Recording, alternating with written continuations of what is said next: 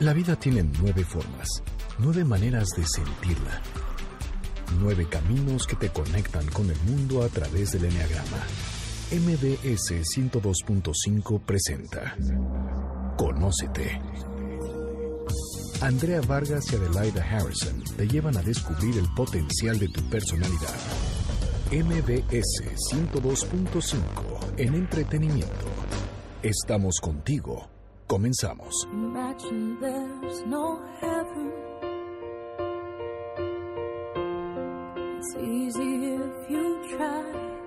¿Y tú? ¿Qué clase de mexicano eres? ¿Por qué los mexicanos somos tan apáticos? ¿Será que no tenemos remedio? Bueno, pues yo creo, mi querida Adelaida, que no, que a todas esas preguntas no siempre la respuesta es no. El día de hoy tenemos aquí, bueno, en vivo el ejemplo de un gran personaje, de un gran mexicano que nos enorgullece estar con él. De veras, muchísimas gracias, porque va, nos va a platicar sobre su vida. ¿Cómo le hizo de ser de un indocumentado a pasar a ser este candidato, al Premio, Nacional de, Ciencias? Sí, me haces wow. Y qué mejor en esta época del año que empieza. Ya, ya estamos de regreso, mucha gente todavía está de vacaciones, pero muchos ya estamos nuevamente trabajando. Esto es Conócete. Aquí lo que nos interesa es motivar y sembrar nuestro granito de arena para hacer un mundo mejor. ¿Cómo estás, mi querida Adelaida? Bien, gracias, Andrea. Encantada de iniciar este año nuevo con muchas sorpresas que tenemos para el público y con muchas ganas de empezar diferente, de hacer algo distinto. Y bueno, para que logremos nuestros propósitos, este programa tiene como finalidad decirles cómo sí puedes lograr tu propósito, qué mentalidad necesitas tener y además que no me digas que no existe porque aquí está el ejemplo vivo, que es Israel Reyes. Bienvenido Israel. Pues muchísimas gracias Adelaida, muchísimas gracias Andrea y bueno, muchísimas gracias a la audiencia por permitirnos entrar a sus hogares. Estamos en y deseándoles lo mejor para, para el 2018. Este pero, oye, ya algo que dices, Adelaida, o sea, ya que, ¿cuántos años llevas viviendo en Estados Unidos? Ah, bueno, he vivido en el exterior 26 años, 12 ah. años en Estados Unidos, 2 años en Europa, 12 años en Nueva Zelanda y bueno, ya he recorrido el mundo. No, wow, yo ya quiero escuchar tu historia. A ver, cuéntanos, ¿cómo empezó tu vida? ¿De dónde vienes? A ver, ¿qué, ¿cómo lograste ser lo que eres Pasito a pasito, Si no te nos vayas, no brinques. Perfecto. Pues fíjate que cuando yo tenía seis años, a mí me dieron en adopción. Me dieron en el convento de las Rosas en Actopan Hidalgo, una tía monja que quien ya falleció, María Antonieta Gómez, me llevó allá porque a mi mamá le habían detectado cáncer. Y bueno, yo inicié ahí en el convento. Este, yo tuve depresión de niño infantil porque me dolió mucho la separación de mi familia. Y bueno, a mí me dio mucho por dibujar, por, por, por por aprender y por estudiar. Se me hizo como un hábito para mí para olvidarme de la tristeza, de los problemas. Y eso se, se tornó en una adicción positiva, en algo bueno, ¿no? O sea que tú en vez de hundirte en tu tragedia y sentarte a llorar en los rincones, te entretuviste estudiando, aprendiendo y dibujando. Efectivamente, haciendo dibujos y tocando un piano ahí en el convento de la Rosa en Actopan Hidalgo.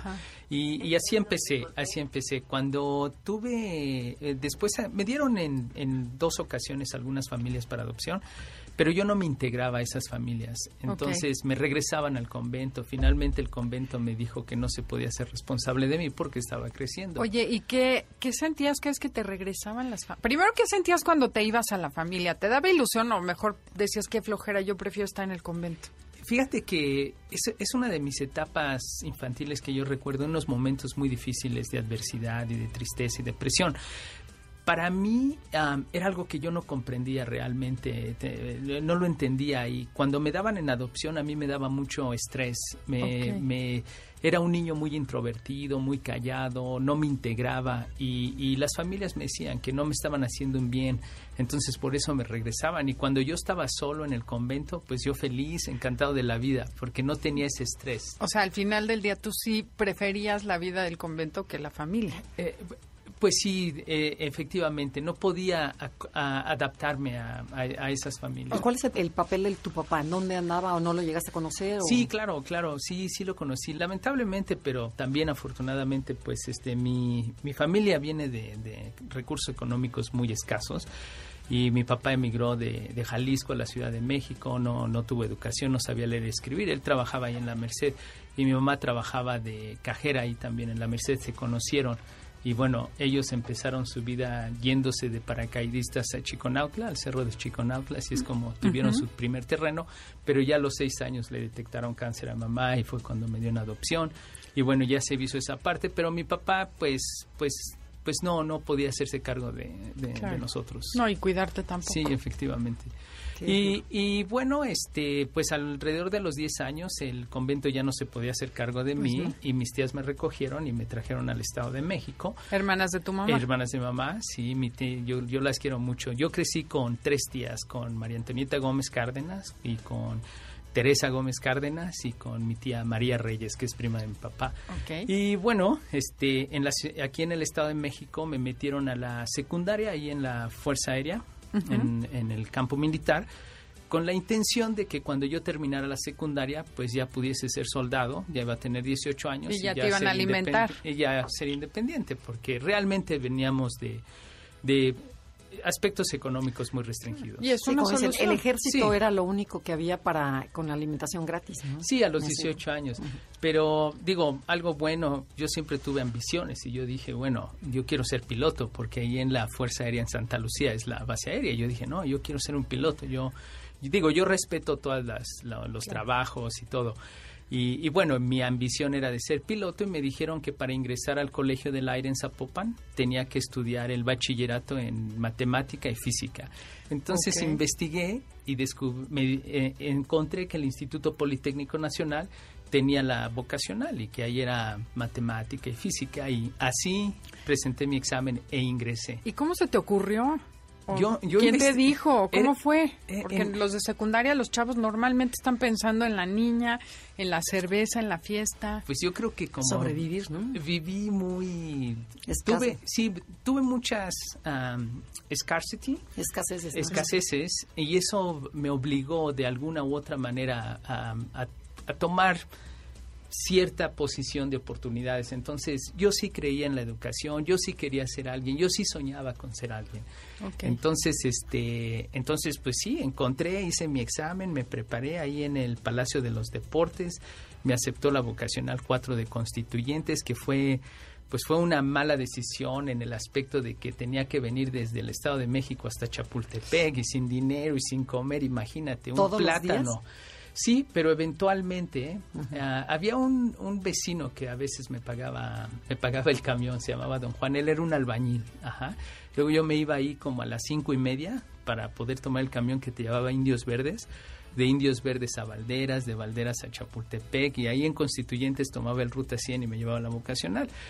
Y, ¿Cuánto tiempo hacías? Oh, hacía que en ese tiempo como una hora y media o dos horas, era un drama. Y bueno, este, sí estuvo duro, era difícil estudiar porque pues no había dinero, no había para alimentarse y estaba yo muy, muy, muy delgado. Y ahí fue precisamente donde mi profesor Antonio Piñeiro me cambió la vida porque era muy flaco y hasta tenía manchas blancas, ¿no? De desnutrición. sí, porque era, era, era, era, era rudo, era, era rough.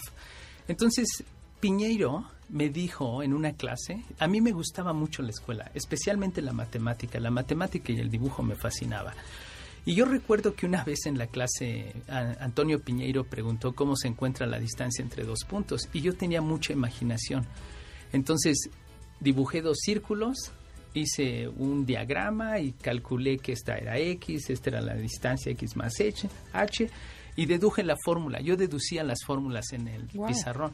Entonces Piñeiro dijo... Aquí hay un geniecito. pues no sé si ese era el caso realmente, porque yo honestamente no considero que, fui inteligente de nacimiento. Bueno, a mí nunca se me ocurrió algo así en primaria ni en secundaria. Pero lo que pasa es que a mí me gustaba mucho el dibujo y a veces para matar mi tiempo y mi tristeza, a mí me gustaba leer.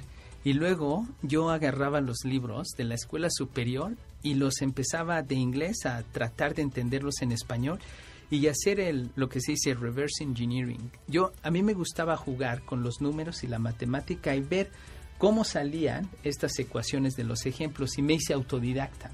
Oh, Entonces, cuando, cuando iba en la vocacional, pues hacía eso y Piñeiro, sin saber mi secreto que estudiaba, me dijo, oye, pues yo nunca he visto eso. Y él me, me ofreció, me dijo, Israel, vente a vivir a mi casa, yo te ayudo porque obviamente tienes problemas.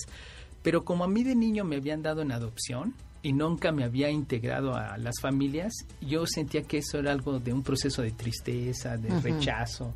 Y le dije con todo respeto, pues que no, además era ya teenager, ya tenía mis 16 años. mi libertad. Mi libertad, dije, no, yo sí puedo. Pero me dijo, mira, un consejo te voy a dar, Israel. Yo creo que aquí no tienen los recursos para salir adelante. ¿Por qué no vas a la embajada de Estados Unidos y haces un examen? Pide que te hagan un examen para ver si alguna universidad de allá te acepta y te dan esa oportunidad. Y bueno, efectivamente fui a la embajada, en dos, tres veces que fui, me dieron un examen, lo presenté y Louisiana State University me, me dio una carta. ¿Luisiana? De Louisiana State University. ¿Qué tal? Wow, ¿no? O sea, de veras, qué importante tu maestro. Sí. El, verte, primero, el que alguien te vea, te reconozca y te ayude. O sea, es un ángel. Exactamente. Fíjate que yo me... A mí quien me educó fueron mis maestros. Quien me cambió la vida fueron mis maestros. Yo no estuviese aquí si no fuese por mis maestros que me cambiaron la vida. Eso se me hace lindo reconocer la labor de los que sí son buenos maestros en México también, ¿no? Porque está muy desprestigiada la profesión y evidentemente hay muchos maestros que desgraciadamente no merecen el título, pero hay muchos otros que tienen esa honra y que además se la toman tan en serio que sí cambian la vida de las personas. Y bueno, tenemos que ir a un corte comercial, no se muevan, esto es Conócete regresando al corte, vamos a seguir hablando de qué clase de mexicano eres tú. Comunícate a través de Facebook, Enneagrama Conócete, o mándenos un tweet. Arroba Conócete MBS.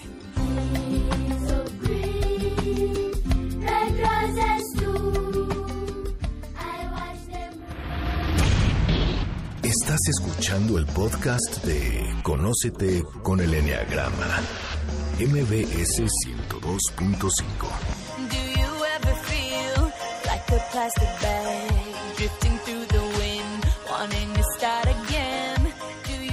Ya regresamos, esto es Conócete y estamos hablando de qué clase de mexicano eres. Bueno, nos estabas platicando sobre cómo llegaste a la embajada americana. Que bueno, qué padre, o sea, qué bueno que se te ocurrió, bueno, que te asesoraron el que fueras ahí hiciste el examen, lo pasaste y una universidad te acepta. Sí, me, la universidad, universidad de Louisiana State University me da la aceptación y me da esa carta. ¿Qué edad tenías ahí? Este, 17 años. Pero había un problema, había un problema que como yo no hablaba, inglés este, y no tenía dinero, ellos me pedían 5 mil dólares para mi enrollment y el TOEFL, el examen. El, examen, el, examen y la, inscripción. efectivamente, yo nomás oh. presenté un examen en matemática. Y lo aceptaron, pero 5 mil dólares para mi posición económica era para muchos, para cualquiera. Imposible. Y ahí fue pues donde mi tía María Antonieta Gómez, uh, María Antonieta Gómez me, me, dio 300 dólares. La que era monja. La que era monja. Y me dijo, ella realmente pues me, me inspiró porque me dijo, mira Israel, yo creo que pues es una buena oportunidad y pues sí tienes que irte, ¿no? Y aunque no tengas el dinero. Y ella me aconsejó y me dijo, busca qué familiares tienes en Estados Unidos para que tú llegues con ellos y de ahí ya te empieces a mover. Efectivamente, yo tenía primos como todos los mexicanos, tenemos un miembro de la familia en Estados Unidos. Yo tenía supe que mis primos de Jalisco y de Michoacán estaban en Minnesota, en New York, en Denver, en California. Y bueno, por de esos primos que tú nunca conoces, ¿no? Que te dicen, allá están los primos, hijos de no sé quién. Entonces me dieron el teléfono me dieron 300 dólares mi tía y con eso yo me fui. Me fui a la central Sin haber hablado ni nada. No, no. Me fui a la Central del Norte, compré mis boletos de autobús, vi en el mapa que llegando a Juárez, ahí arriba después de Texas ya estaba, bueno, al lado Nuevo México, Texas y Colorado. Y sin visa, por supuesto. Y sin visa, sí, porque tenía no tenía ni el servicio militar terminado, tenía 17 años. Claro. 1991. Ah, entonces no había pasaporte tampoco. No había pasaporte, no, entonces me fui Llegué a, Ciudad Juárez, nos llevaron a un lugar que se llamaban Los Arenales y por ahí crucé, cruzamos con un joven que conocí ahí en la terminal que se llamaba, que se llama Epifanio Pérez. Cruzamos toda la noche, sí, eso sí está muy pesado. El, el, momento de cruzar, creo que... ¿Y le pagaste a él también? No, no, no, él se iba, él era un trabajador que se iba a trabajar allá en el campo, en el algodón, trabajaba una temporada y se regresaba. Y yo no quería pagar dinero porque no tenía dinero y bueno, siendo del Estado de México y de la Ciudad de México, yo decía, no, aquí podemos todo.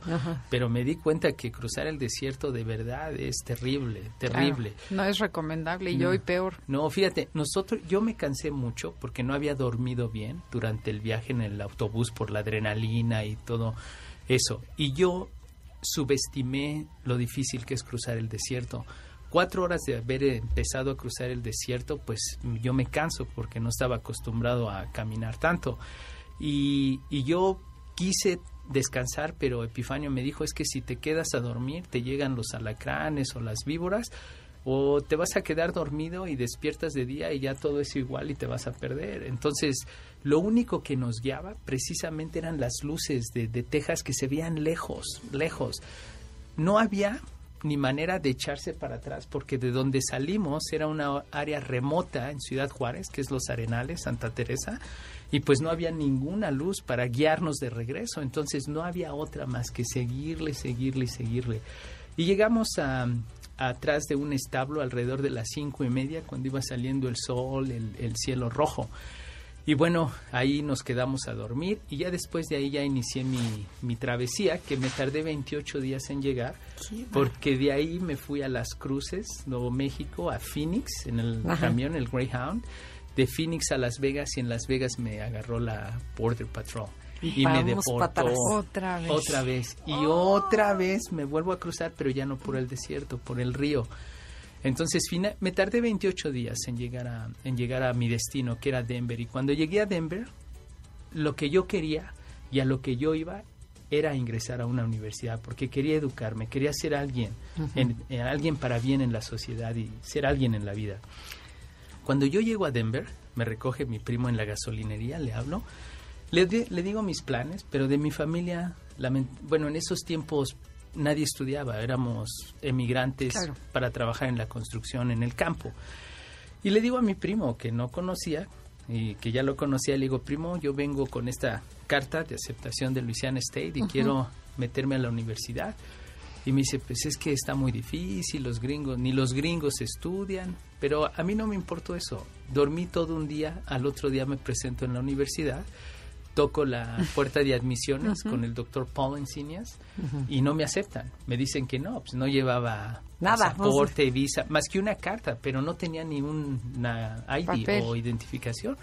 Entonces me dice que no, que no, que no podía aceptarme, que me regresara a México y que hiciera todo el trámite y todo, pero pues yo dije, es que no tengo el dinero. Entonces, no, ya llegué aquí, yo ya, no me muevo. Exacto. Entonces, lo que yo hice le regresé con mi primo esa misma tarde y le digo, me dice, ¿cómo te fue? Me dice, no, pues no me aceptaron. Me dice, le dije, primo, este, pues, pues ni modo. Esa es la vocecita más peligrosa de todos los parientes, ¿no? Te lo dije, está bien difícil, ni para qué le haces, no le luches. ¿Cómo le hiciste para no escuchar esa voz? En ese preciso momento le dije a mi primo, primo, présteme 200 dólares. Me voy a, a disfrazar de gringo y voy a empezar a ir a la universidad de oyente y consígame un trabajo. ¿Cómo crees? Tuve la fortuna de conseguir dos trabajos de barrendero.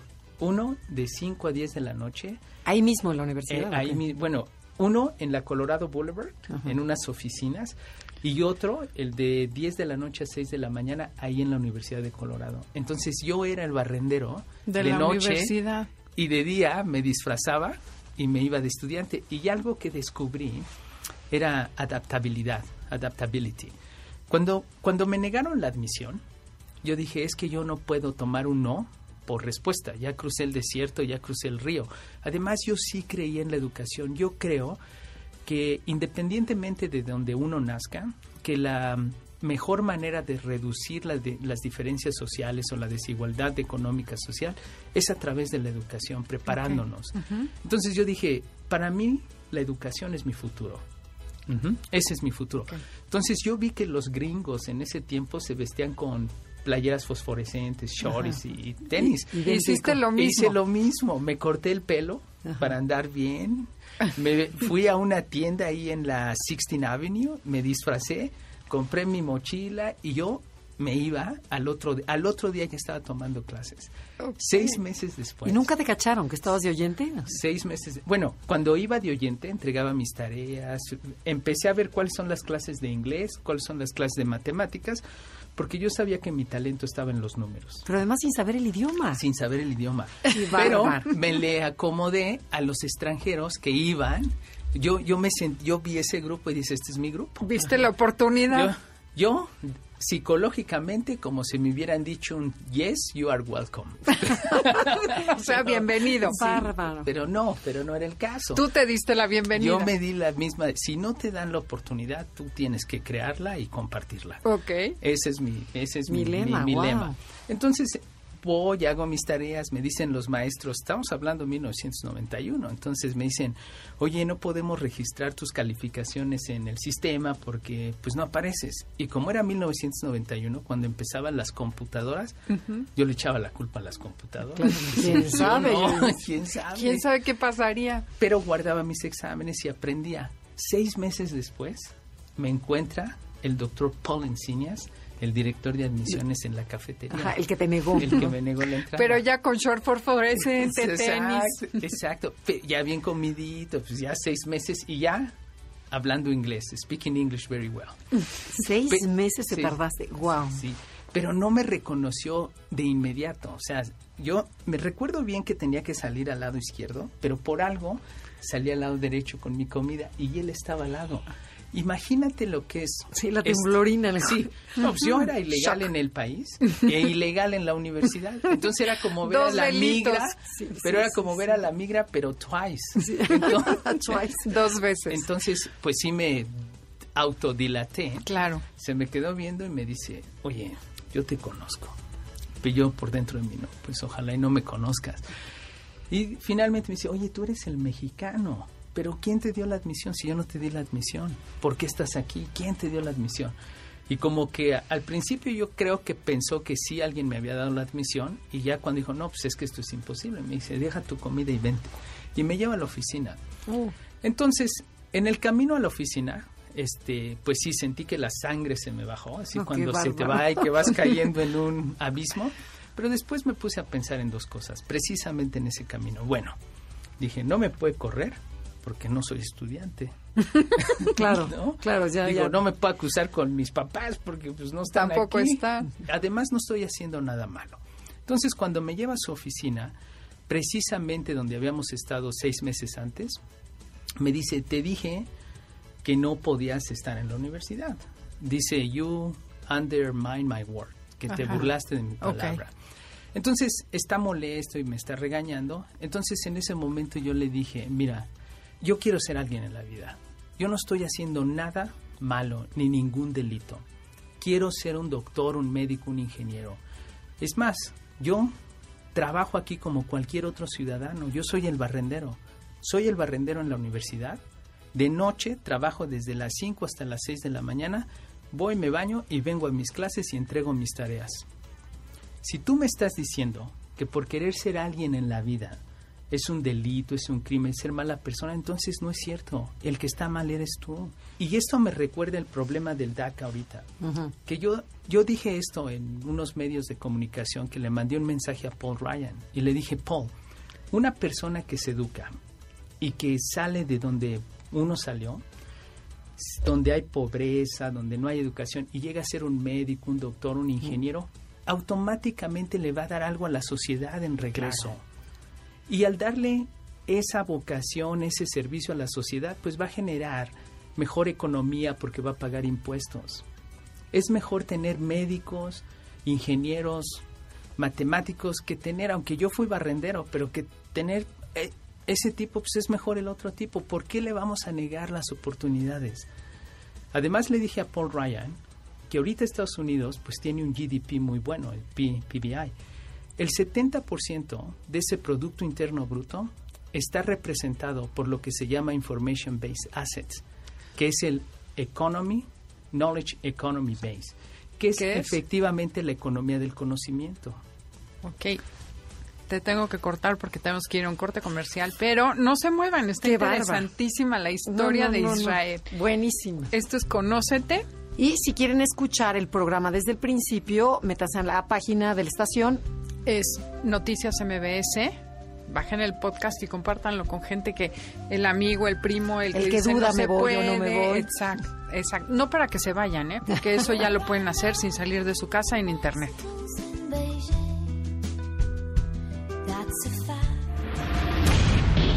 Estás escuchando el podcast de Conócete con el Enneagrama, MBS 102.5. It's.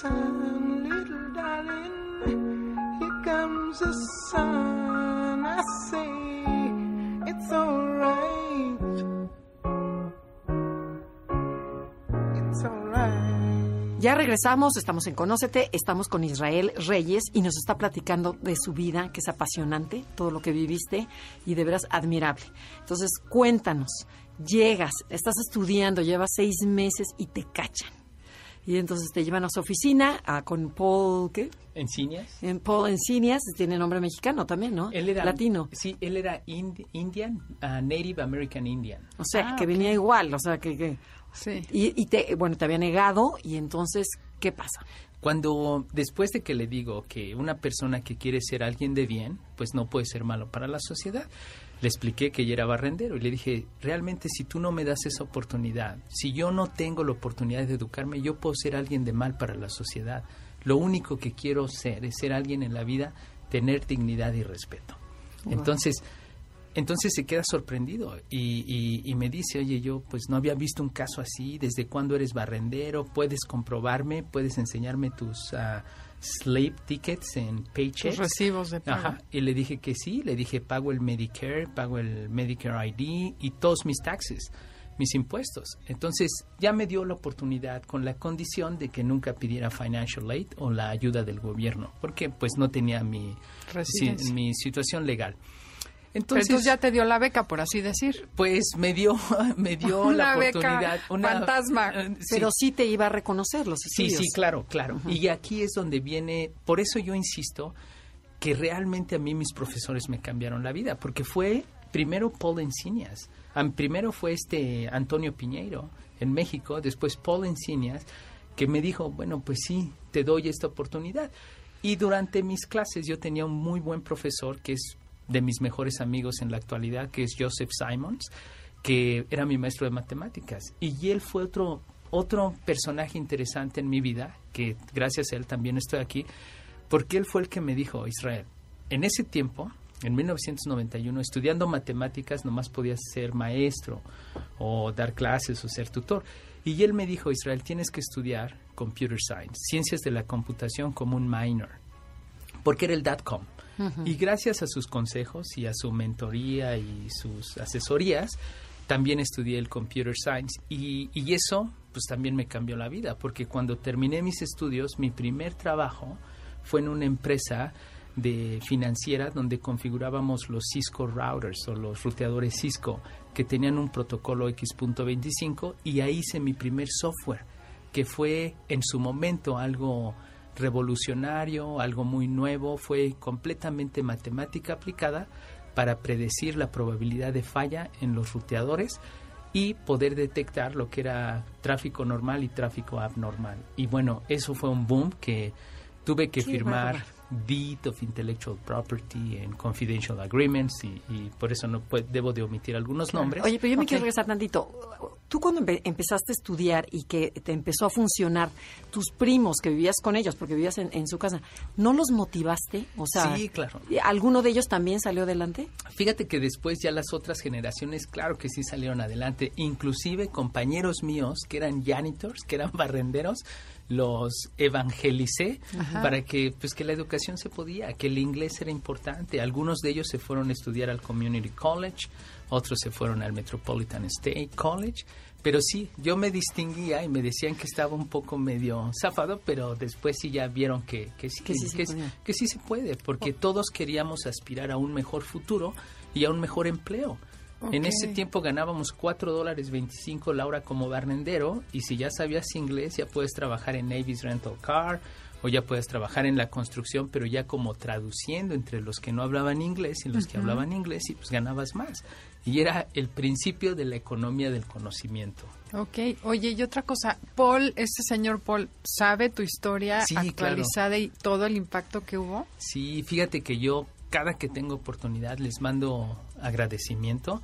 Lamentablemente mi profesor Antonio Piñeiro pues este ya no ya no vive, pero eh, Paul ya está bastante grande de edad y, yo siempre les mando eso. Joe Simons eh, es un amigo que continuamente estoy en comunicación porque realmente, y lo digo de corazón, a mí mis profesores, y no me canso de decirle, ellos fueron los que me cambiaron la vida y claro, con la ayuda de Dios, ¿no? Y la ayuda de la monja, de tu tía. Y de, no, claro. ¿Todavía vive?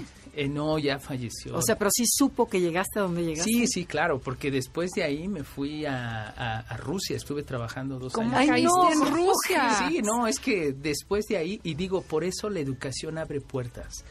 El pasaporte para una mejor vida es indudablemente la educación. Que no necesariamente es una universidad, o sea, no es el título, es el conocimiento lo que te abre las puertas. Efectivamente. Y transformar el cerebro y la mentalidad de no se puede a como si lo logro. Eh, mira, lo que estás tú diciendo, Adelaida, es excelente y te voy a decir por qué. Porque ahorita ya podemos ser autodidactas. El conocimiento está en el Internet. Se trata de aplicar el conocimiento. Ahorita tú que lo mencionas, por ejemplo, cuando tú ves Steven Jobs, el, de Facebook, todos estos personas, empresarios exitosos, no han ni siquiera terminado las universidades. Claro que yo no digo que no hay que, hay que, hay que seguirle y hay que darle a la, a la continuidad, pero realmente el poder está en ser autodidacta, ser positivo, pensar de manera positiva, absorber ese conocimiento, pero aplicarlo a la vida real, llevarlo al cabo. Y digo, la prosperidad depende del trabajo y pues el conocimiento te abre la puerta y ahí es una combinación perfecta. Cuéntanos de los mexicanos que son creativos, porque me llamó mucho la atención que hay muchos mexicanos que inventaron cosas que han revolucionado el mundo.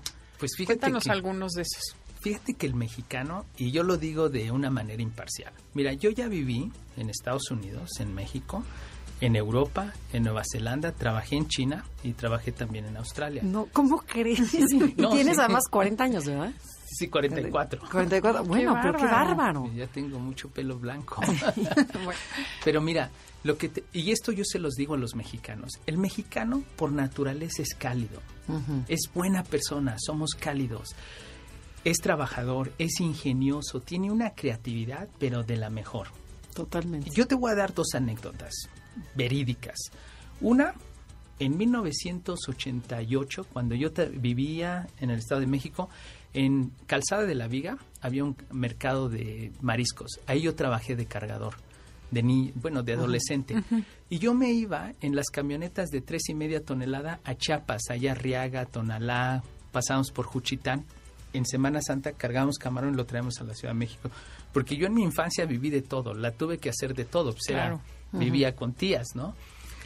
Una vez llegando a Oaxaca, una piedrita de cuando ponen chapopote en la carretera le rompió, pegó y le rompió el radiador a la camioneta.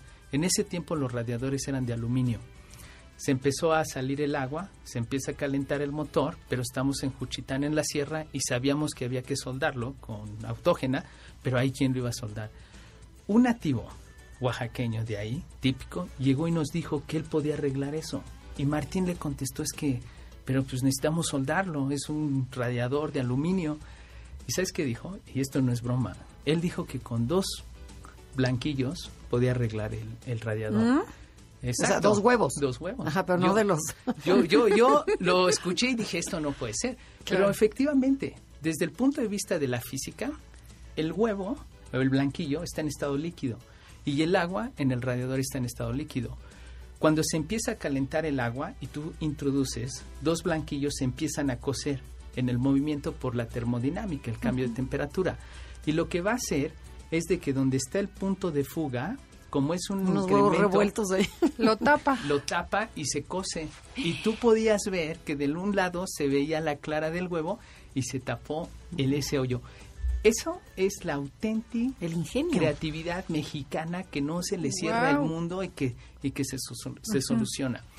Ahora, si tú le ponías un chicle o cualquier otra sustancia sólida, con el calor... Se iba a derretir. O iba a estar rodando. Dando vueltas. Ahora, Eso es en Oaxaca. Te lo comparo con algo que yo viví en Moscú, Rusia, cuando trabajaba ahí. Yo trabajaba en aspectos de infraestructura crítica. Fuimos por dos alemanes para que nos ayudaran a hacer un trabajo en un centro de datos. Iba el chofer, la asistente, yo y ellos dos. En el camino de una ciudad de Moscú a una ciudad que se llama Yaroslav, que está a 400 kilómetros, aproximadamente cinco y media, seis horas en carro, donde están los centros de data. En el camino, cuando sale uno de Moscú, pues está todo el bosque, el forest, el bosque muy frío, nieve y todo. Los alemanes, y esto lo hago de manera positiva, constructiva, los alemanes dicen que necesitaban ir al baño. Diez minutos adelante se para el chofer, abre y nos dice que por ahí. Nomás dice por ahí. Y yo me bajo, pues yo voy, escojo un arbolito y los dos alemanes se van. Yo regreso en unos 10 minutos, la asistente en unos 7 minutos, casi media hora después regresan los dos alemanes y dicen, no encontramos los baños. Ay, no. Sí, pero esas son diferencias culturales. Claro. Lo que pasa es que nuestra cultura, como mexicanos, tenemos mucha flexibilidad y somos muy creativos. Si a ti te dicen que de A para llegar a C hay que ir A, B, C, nosotros regularmente no lo hacemos. Vamos a, J, L y le damos la vuelta y llegamos. Y los alemanes, por aspectos culturales, son muy obedientes, muy cuadrados. Muy cuadrados. Y cuando falta un componente ahí se les cierra el mundo. Por eso lo que antes era un defecto, ahora es una cualidad. Y para prueba está que ¿quién inventó la televisión a colores? Un mexicano, González Camarena. Claro. ¿Quién inventó el riego a goteo? Otro mexicano. ¿Que cambió Israel? Sí, efectivamente. Ahora, ¿quién creó el primer anticonceptivo? Pues Otro mexicano. Wow, esa no me lo pues sabía. Sí, investigalo. De ahí del Instituto del Petróleo, un mexicano. Oye, también decían que Tomás Alva Edison nació en México o era hijo de madre sí, mexicana. Sí, por ahí dicen, dicen, de, eso no, no, no lo sé a ciencia cierta, pero lo que te digo es, es la televisión a colores. Ahorita tenemos, es que hay mucho talento en México. Mira, el doctor Quiñones, el mejor neurólogo de Estados Unidos, mexicano, que también fue indocumentado y que trabajó en los campos de, California. Y mira hasta dónde está. Harvard Medical School, el mejor neurocirujano de Estados Unidos. México tiene mucho talento, eso lo sabemos. Nuestro problema, que yo sinceramente veo, es que en el pasado el peor enemigo de un mexicano era otro mexicano. Claro. Y lo que nos faltaba o nos falta un poco es esa unidad de esfuerzo. Sin embargo, con el temblor salimos los mexicanos y transformamos la situación. Se rebasó la ayuda, se rebasaron las manos. En cinco segundos los millennials que son tan alucinados organizaron y decían necesito palas y a los tres minutos había palas en donde estaba o sea, se satisfacieron las necesidades en cinco minutos. Nos movimos, ayudamos y lo logramos. ¿Qué tenemos que cambiar para hacer ese país? No nos contestes. No nos contestes, nos tenemos que ir a un corte comercial. Esto es Conócete y nosotros somos Adela y André. Estás escuchando el podcast de Conócete con el Enneagrama, MBS 102.5. Estamos de regreso en Conócete, escuchando a Israel Reyes, que nos estás contando, bueno, toda tu historia de vida, esa la escuchan, si no la escucharon, bajen el podcast, pero nos quedamos en qué podemos hacer los mexicanos para transformarnos y ser siempre los mexicanos propositivos que fuimos en el temblor, como sociedad, como persona. ¿Qué hay que ¿qué se necesita o qué tuviste? ¿Por qué tú sí y los otros no? Primero, número uno, es creer en uno mismo.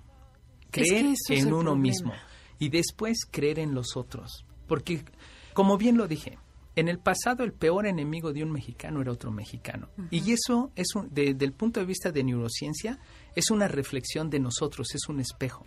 Cuando uno no cree en uno mismo, yo no voy a creer en ti.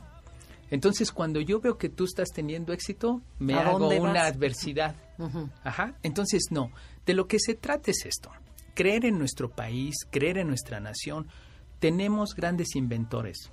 Tenemos, lo dijimos, Camarenas, quien hizo el anticonceptivo, quien hizo el riego goteo. Ya tenemos un precedente que fuimos exitosos y que tenemos gente inteligente. Somos un país privilegiado, tenemos muchos talentos. La cultura mexicana es de lo mejor, la comida mexicana es de lo mejor, la mano de obra mexicana es de la mejor. Hasta el mariachi es de lo mejor. Claro. Ajá. Plácido Domingo, él dice que México es de lo mejor, ¿no? Y Plácido es Plácido, ¿no? Entonces, ¿qué es lo que yo digo? Hay que creer en nosotros y hay que trabajar juntos. Hay que ver lo positivo. De la adversidad hay que hacer oportunidad. Ser autodidactas. El fracaso, todos vivimos el fracaso. Si yo no hubiese tenido fracaso, yo no estuviese tampoco. El fracaso es parte de mi éxito. Claro. Porque es de donde uno aprende. El éxito como tal no es una es un diamante. ¿no? Exacto, no, no, no, no, imposible, ¿no? Yo tuve que cruzar el desierto y tuve que cruzar el río, tuve que enfrentar adversidad cuando yo vivía en Rusia, una cultura nueva, tuve que aprender el idioma, me fue muy bien, pero al principio pues fue mucha adversidad. Después de ahí me fue a Nueva Zelanda, iniciar en una cultura nueva, en un país que yo amo y que adoro, porque es un país de, lo, de lo, mejor, es precioso. Y la gente es muy cálida también. Pero, pero ¿qué, ¿qué es lo que digo con esto? Los cambios son buenos, la adversidad es buena, pero hay que tomarlo con determinación y con audacia y no tener miedo. Lo que tenemos que hacer es cambiar la mentalidad. Sí. ¿Y tú estás trabajando algo de neurociencias colectivas o cómo se sí, llama? Sí, cognitive, uh, cognitive behavior, de la parte de la neurociencia, de la parte cognitiva emocional y del sistema límbico. Ok, o sea, eso se puede hacer colectivamente, cambiarse la creencia colectiva del país, que yo pienso que eso es lo que necesitamos. Pues sí. De hecho, nosotros creemos que México es un país nueve, que somos perezosos porque pensamos que para qué lo hago si no importa y si no voy a hacer un cambio. Y eso es lo que tenemos que transformar al nuevo integrado que va y se sabe importante y que lo que yo haga sí va a servir y sí va a transformar ese país. Cambiando eso, lo demás se da solo. Sí, Adelaida, lo que estás mencionando es perfecto, porque te voy a decir un ejemplo muy claro de la neurociencia en el Cognitive uh, Collective Behavior. ¿Qué pasa cuando uno de nosotros empieza a bostezar en una mesa redonda? Todos, empiezan a bostezar. Se contagia. Se contagia. Esa es la palabra, se contagia, porque tenemos emociones positivas y emociones negativas. El coraje también se contagia. Si yo te empiezo a meter cizaña, te voy a destapar la glucocorticoides y el cortisol. Pero si yo estoy muy contento y te hago reír y te hago sentir bien, te voy a contagiar porque te voy a induction of oxitocina, inducir. oxitocina y dopamina. Entonces, ¿qué queremos decir con esto? El collective uh, human behavior o el comportamiento humano colectivo es un hecho y es contagioso. O sea, científicamente está demostrado que Jung tenía razón. Sí, científicamente está. Mira, ¿qué pasaba cuando nosotros éramos jóvenes y veíamos la serie de Friends? Ponían aplausos y sonrisas y carcajadas artificiales y eso te, contagia y te levanta y tú empiezas a sonreír. Ya ha habido pruebas donde personas empiezan a reírse y todos empiezan a reírse. Entonces todo es imitación. Exacto, exacto, porque la parte del sistema límbico, que es la parte que controla entre la parte reptiliana y la parte cognitiva, es la que percibe, son es todos nuestros sensores visuales, auditivos, de contacto llegan llegan a esa parte límbica. Si nosotros estamos en un ecosistema donde hay más alegría, automáticamente vamos a entrar en ese mood de alegría y de happiness. Pero si entramos a uno de destructivo, nocivo, tóxico, el sistema nos va a absorber porque es contagioso. Entonces, ¿será cierto que hay quienes saben eso y manipulan a la sociedad? Por eso las noticias. Sí, pues mira, sin entrar en temas políticos, diría yo que ahorita es momento de enfocarse en lo positivo. Como lo que nos pasó a nosotros en el 19 de septiembre. Fue un momento de tristeza, de agonía, de destrucción. La gente perdió sus seres queridos. Pero ¿cuál fue la respuesta que hubo? Fue una respuesta de unión, de solidaridad y de proactividad. Vamos a hacer lo bueno por todos. Porque de qué hubiese servido estar enojado con la naturaleza, con todos? De nada. De nada. Entonces, ¿qué nos está diciendo esto? Y esto yo me reflejo en mi vida cuando yo fui, crucé el desierto y de donde salí. Si yo me quedo con el coraje porque nací en Chiconautla, porque estuve en adopción, porque no encontré familia, ahorita ¿quién sería yo? Un amargado que se estaría quejando y culpando a todo mundo de la situación tan grave que tiene. Y posiblemente alguien de mal para la sociedad. Seguramente. Pero ¿qué pasa si esa adversidad yo la tomo por el lado positivo y digo, yo quiero ser alguien en la vida, yo sé que puedo ser doctor, médico, ingeniero. Y ahora que llego a ese, lo puedo compartir. Entonces, lo que yo les digo a los jóvenes, estudiantes de cualquier zona marginada y zona no marginada, yo les digo, es que la realidad con vida todo se puede, todo está aquí. Hay que juntarse. Pero tú dices, está aquí en la cabeza, pero también está aquí en el corazón, ¿no? Sí, claro. O sea, necesitas pasión, porque ¿cuántas veces te derrotas? O sea, hay tantos obstáculos que es muy fácil que caigas. Entonces, ¿qué fue así como el meollo que te hizo decir, sí puedo, sí voy, a pesar de...? Pues yo creo el fracaso es el punto más bajo. Y yo creo que cuando uno llega ya como persona a ese momento donde ya no hay otra, es donde uno empieza a construir. Oye, cuéntame, ¿tú tienes un trabajo para ayudar a jóvenes Ahorita sí. a estudiar o a desarrollar ese potencial o sí claro mira algo que actualmente vives aquí en México o en Estados Unidos invierto mucho tiempo en México pero realmente mi residencia está entre Estados Unidos y Nueva Zelanda y, México. Y Rusia no no Rusia no. Ya no. Ya no ya no. Este pero ahorita fíjate que yo creo mucho en México, creo mucho en, en, los mexicanos, en esta nación, en este país, y yo creo que vivimos una oportunidad de cambio, o sea, es el momento, el momento adecuado. Y por eso yo decidí colaborar con mi granito de arena aquí en México. Entonces lo que estoy haciendo, estoy trabajando con muchos jóvenes de diferentes universidades, con la Universidad ah, Politécnica de Tamaulipas, con jóvenes del Instituto Politécnico, con jóvenes del TEC de Monterrey, tratando de solidificar todo ese talento que tenemos y darle emprendimiento para que comercialicemos el conocimiento porque yo soy de los que cree fielmente en la economía del conocimiento y en el capital intelectual. Y, yo creo que México tiene completamente el talento, el privilegio de ser la punta de lanza para Latinoamérica. Que México pase de ser productor de tecnología, de ser consumidor de tecnología, a ser productor de tecnología. Que generemos empleo. Que todos esos jóvenes, yo les digo a los jóvenes universitarios, ya no se trata de ir a buscar un empleo, se trata de crear su propio, empleo y compartir la oportunidad, producir en pesos y vender en dólares. Y hagamos esa alianza, ¿no? De que México pase a ser productor de tecnología y que ya no sea consumidor, que tenga su autonomía tecnológica. Wow, eso estaría maravilloso. En eso estamos trabajando y fíjate que le veo mucho futuro. De hecho, ya tenemos muy buenos contratos. Yo salgo a Perú, estuve en Colombia y estoy este, llevando tecnología de México. Mexicana. Y también en robótica somos punta de lanza, ¿no? Los mexicanos siempre ganan en todo el mundo. Adelaida, permíteme darte una muy buena noticia. Dime. que los jóvenes del Instituto Politécnico Nacional le han ganado dos veces consecutivamente al MIT, que es considerada la mejor universidad del mundo. al MIT. Yo colaboro con unos profesores del MIT y de Harvard. Y, y, los jóvenes de aquí, de la Ciudad de México, de ahí del Politécnico, dos veces consecutivamente en robótica. Y también ganaron una señorita de México, la, la Olimpiada de Matemáticas. No, es que México tiene mucho. Pero no nos enteramos, hay que difundir muchísimo entonces, sí se puede. Ok. Y pero das conferencias motivacionales, ¿cómo, cómo te pueden contactar? Sí, ah, pues en mi cuenta de Twitter, ahí Israel G de Gerardo Reyes, ahí me pueden contactar. Israel G Reyes. Efectivamente, en mi, en my Twitter account. Y lo que hago, sí invierto tiempo y digo, la mayoría de mis conferencias en las universidades es mi manera de dar y compartir la oportunidad y el éxito que, pues que de alguna u otra manera he tenido, ¿no? el éxito es muy intangible, ¿no? Muy subjetivo. Se escapa rápidamente. Sí, sí, exactamente. Entonces, lo que yo me he propuesto es reunirme con jóvenes, ayudarles, ser mentor, ser advisors, unirlos y empezar a desarrollar tecnología avanzada.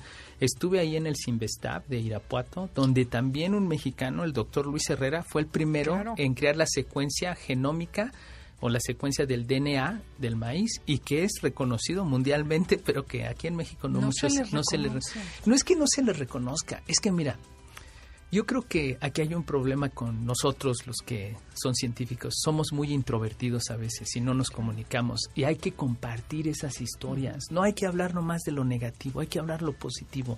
Claro, para subir ese nivel y cambiar de creencia y ver que sí se puede. Efectivamente. Pues bueno, te agradecemos muchísimo haber venido el día de hoy a compartir tu historia y a decir a detalle para que la gente vea que sí se puede. Si eres mamá, transforma la mentalidad de tus hijos, haz los ganadores, que confíen en ellos, confía tú en ellos porque son los que van a es lo que necesitan, que alguien confíe y les diga sí se puede y vas a salir adelante y échale ganas a la vida para que des ejemplo. Hay que creer en todos. Qué placer y qué orgullo haberte tenido aquí en el estudio. De veras, dices, qué, qué orgullo que seas mexicano y que seas un ejemplo así, o sea, a seguir. Si él puede, nosotros también podemos. Y entonces yo los dejo con la pregunta. ¿Qué clase de mexicano eres tú? ¿Los que se dan por vencidos y se acomoda donde está? ¿O el que ya decidió hoy transformar este país a través de transformarse a sí mismo? Como Israel. Esto fue Conócete. Los esperamos la semana entrante. Les agradecemos habernos escuchado el día de hoy y a empezar el año 2018 con todo. Gracias a la producción. Hasta la próxima. Perfecto.